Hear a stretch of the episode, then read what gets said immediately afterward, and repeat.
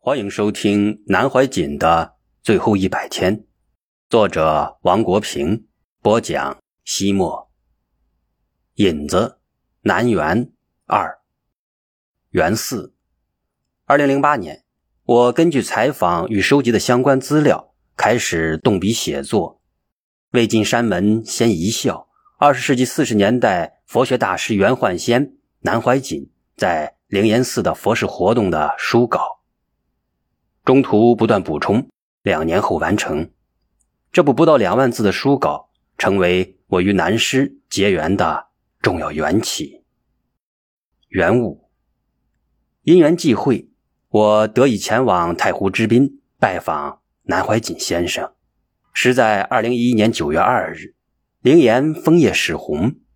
此时，距离当年在佛教界轰传一时、被誉为新时期中国居士禅兴起的标志之一——灵岩打期，已过去了近七十年。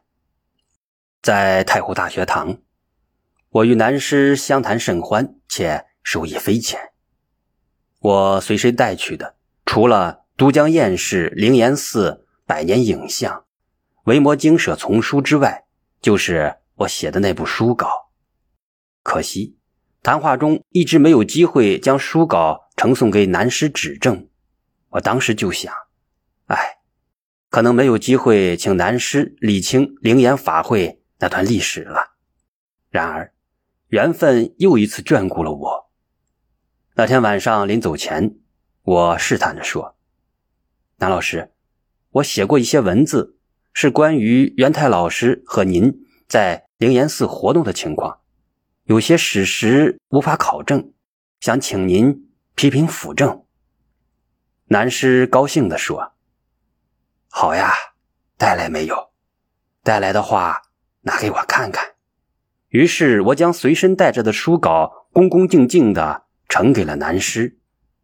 元六，我想南先生太忙，有太多的大事情要去做，收下书稿，可能是出于对我这个晚学的关爱，或许不一定有时间阅读和处理。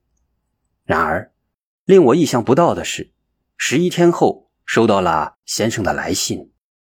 二零一一年九月十三日，我万分激动地打开南先生让秘书回复给我的电子邮件。先生在信中指出了我的那部书稿中的一些史实失误，甚至包括一些时间的误差。可以想见，南先生在百忙之中的阅读是何等的认真与仔细，这让我非常的感动。南先生在信中说道：“现在我非常欣赏你的才华。”你还年轻，我目前有一件事，你能够写一篇真实的记录。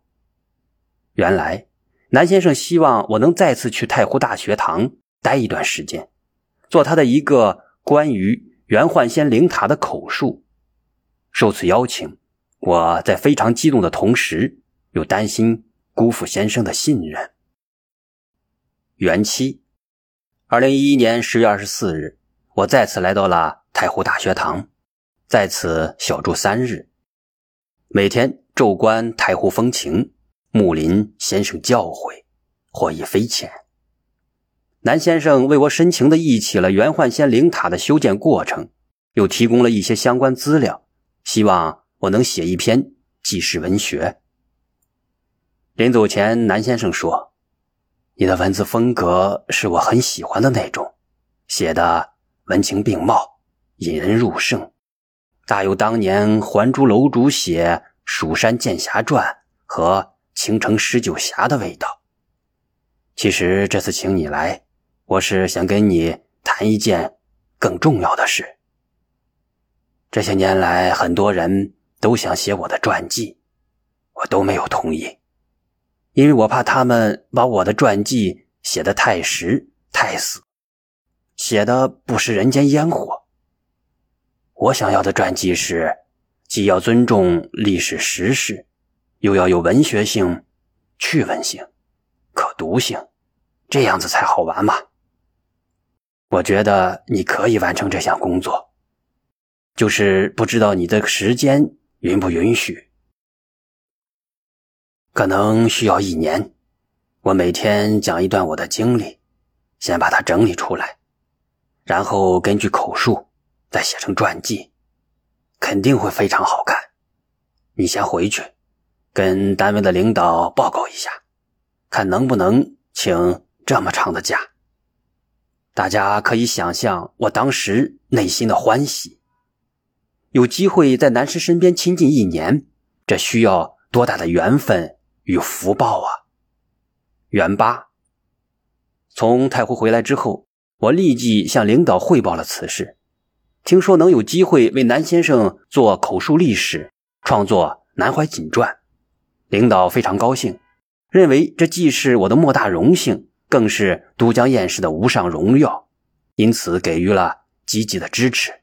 这期间，南师还安排人给我快递了一本紫禁城出版社2004年出版的口述历史图书《宫女谈网录》，说这本书为口述历史提供了一个非常好的文本。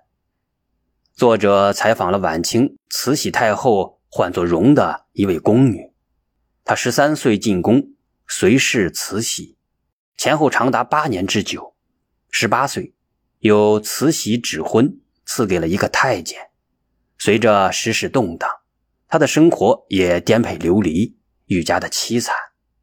在书中，宫女容儿断断续续地道出了当年宫中生活的点点滴滴，有宫女的生活细节。慈禧老佛爷的起居，光绪皇帝鲜为人知的轶事，以及太监做人的羞辱和煎熬等等，这些谈话内容正史不载，野史难寻，具有对正史做补充和诠释的价值，并极具可读性，故南师推荐我阅读，以作他所追求的传记要具有文学性。趣味性、可读性之借鉴。如今，南师已远行，《宫女谈网录》仍放在我的案头。元九，二零一二年四月二十一日，我再次应南师之邀去太湖大学堂。当天晚饭后，南师让我和他一起到了六号楼三楼。南师对口述历史和传记创作进行了更全面的安排，包括吃饭、住宿、交通、采访、撰稿、审稿、发表、出版等诸多事宜。最后他说：“这件事就这么定了，跑个人家，说了话就算数，也不需要立什么字据。”下楼时，南师又说。国平啊，你要抓紧时间，我等你来。两个月后的六月二十六日，我带着笔记本电脑、换洗衣物和一颗对南师的仰慕与尊崇之心，来到了太湖大学堂，开始了人生中最值得珍藏的一段岁月，那是一百天的美好时光。